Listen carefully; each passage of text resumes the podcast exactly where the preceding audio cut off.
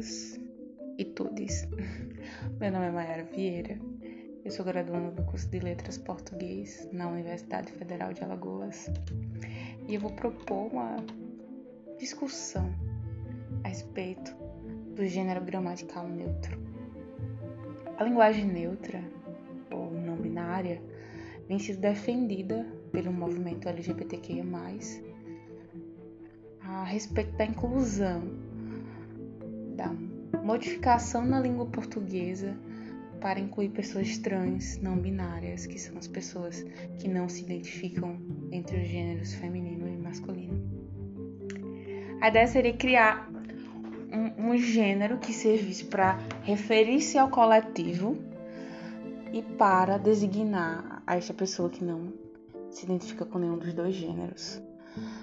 Por que na flexão de, de número o termo, o gênero não binário teria relevância dentro da perspectiva dessa comunidade, seria de que existe uma hierarquização para marcar os gêneros na sociedade. Quando eu pluralizo as palavras, ela vai para um gênero não marcado, que é o gênero masculino, tendo, tendo vista que ele é posto como um uso genérico, um, um falso neutro. E de acordo com essa perspectiva, isso traria é, a priorização do homem e a invisibilidade das mulheres. Se for assim, se for o caso, eu posso me referir a todos e todas, como eu fiz no início do vídeo. Indo, retrocedendo um pouco, dentro da língua portuguesa, entendemos que a língua portuguesa ela vem do latim. E no latim haviam três designações: feminina, masculina e neutra. As formas de adjetivos e substantivos no latim elas foram absolvidas por algumas palavras no gênero masculino e também por algumas palavras no gênero feminino. Em sua maioria, é, juntou-se ao gênero masculino.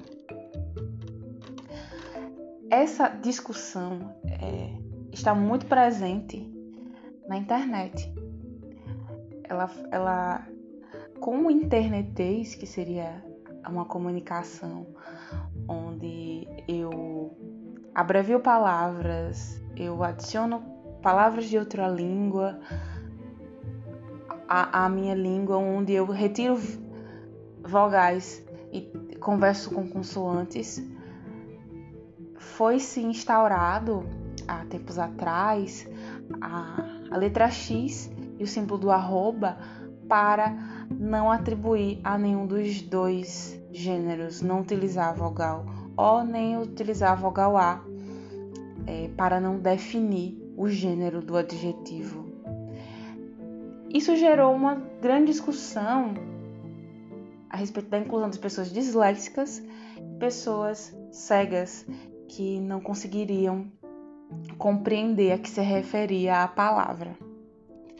Entrando mais a fundo nessa perspectiva de, do funcionamento do gênero neutro, na língua portuguesa, dialogando com outras línguas, é, é possível compreender que o gênero neutro ele é muito mais bem articulado no inglês e no, no alemão por serem línguas que já possuem gênero neutro.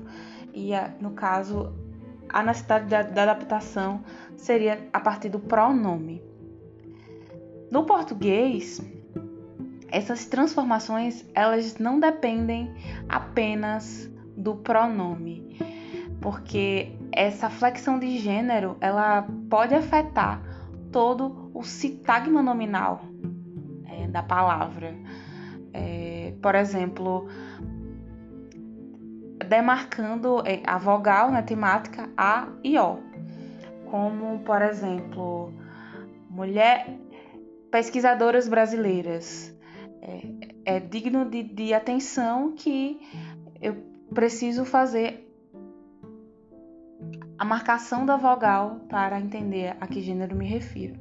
Entretanto, existem palavras que elas não precisam ser serem flexionadas para que eu continue as utilizando tanto no gênero masculino quanto no gênero feminino, como a palavra artista, a palavra personagem.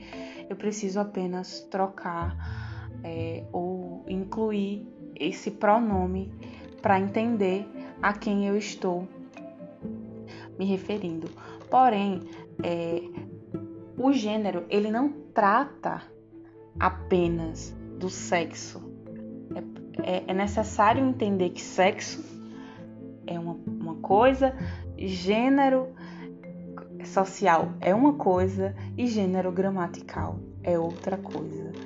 Então, acredito que haja uma mistura na compreensão dessas, dessas temáticas e está refletindo diretamente na, na linguagem. O que a gente compreende que realmente todo movimento social ele precisa da linguagem e ele, ele sempre vai refletir na, na linguagem.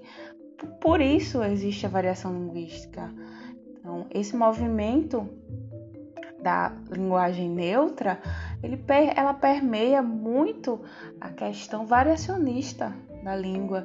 A gente entende que a língua é viva, dentro de comunidades ela pode ser sim alterada, ela pode ser sim vista, mas é, se eu, eu retrocedesse a um, um, um, gênero que já foi destituído da língua desde os primórdios, que seria o gênero neutro, é, seria aceitável eu trazer dentro da, da, da, gramática normativa variações como o dialeto caipira, como perspectivas deste, desta, dessa feita, dessa faceta.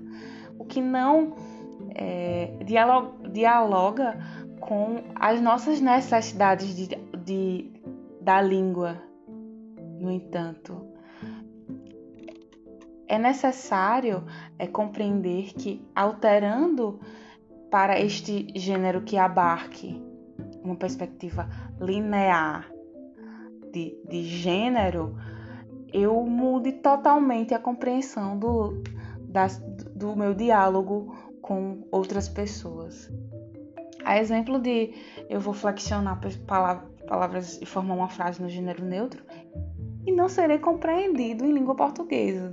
Não parecerá língua portuguesa. Minha avó é linda e possui muitos amigos. Parece que eu estou falando em outra, em outra língua. E como é que eu posso trazer isso para o normativo? o normativo da língua portuguesa já a gente compreende já é dificultoso para o falante entender.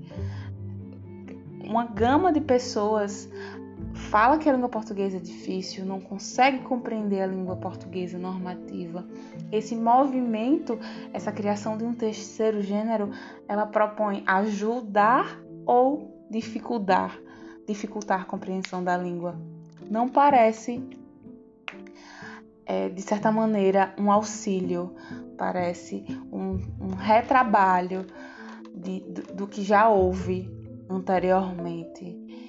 Então, as, as preocupações deveriam estar ao redor da, o, do analfabetismo, do analfabetismo funcional, da, do desinteresse pela, pela população brasileira a respeito de sua própria língua, da, da necessidade da compreensão semântica das palavras, de concordância verbal, de interpretação textual, que parece faltar-nos muito, do uso da pontuação.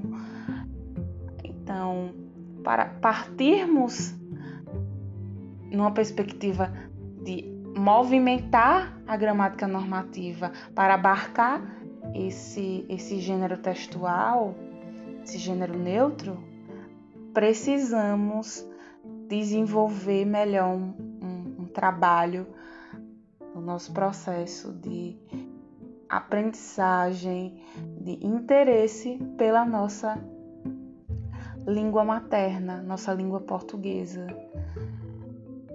Para concluir, acredito que é importante o respeito sobre a, a comunicação e de como a língua ela está em todo lugar e ela movimenta-se, é livre, porém é muito interessante compreender, é, primeiramente, as funções básicas de construção do texto de sua própria língua, de regras de sua própria língua, até a regra de gênero, as regras de gênero, para ser melhor compreendida, lembrando da distância entre sexo e gênero gramatical.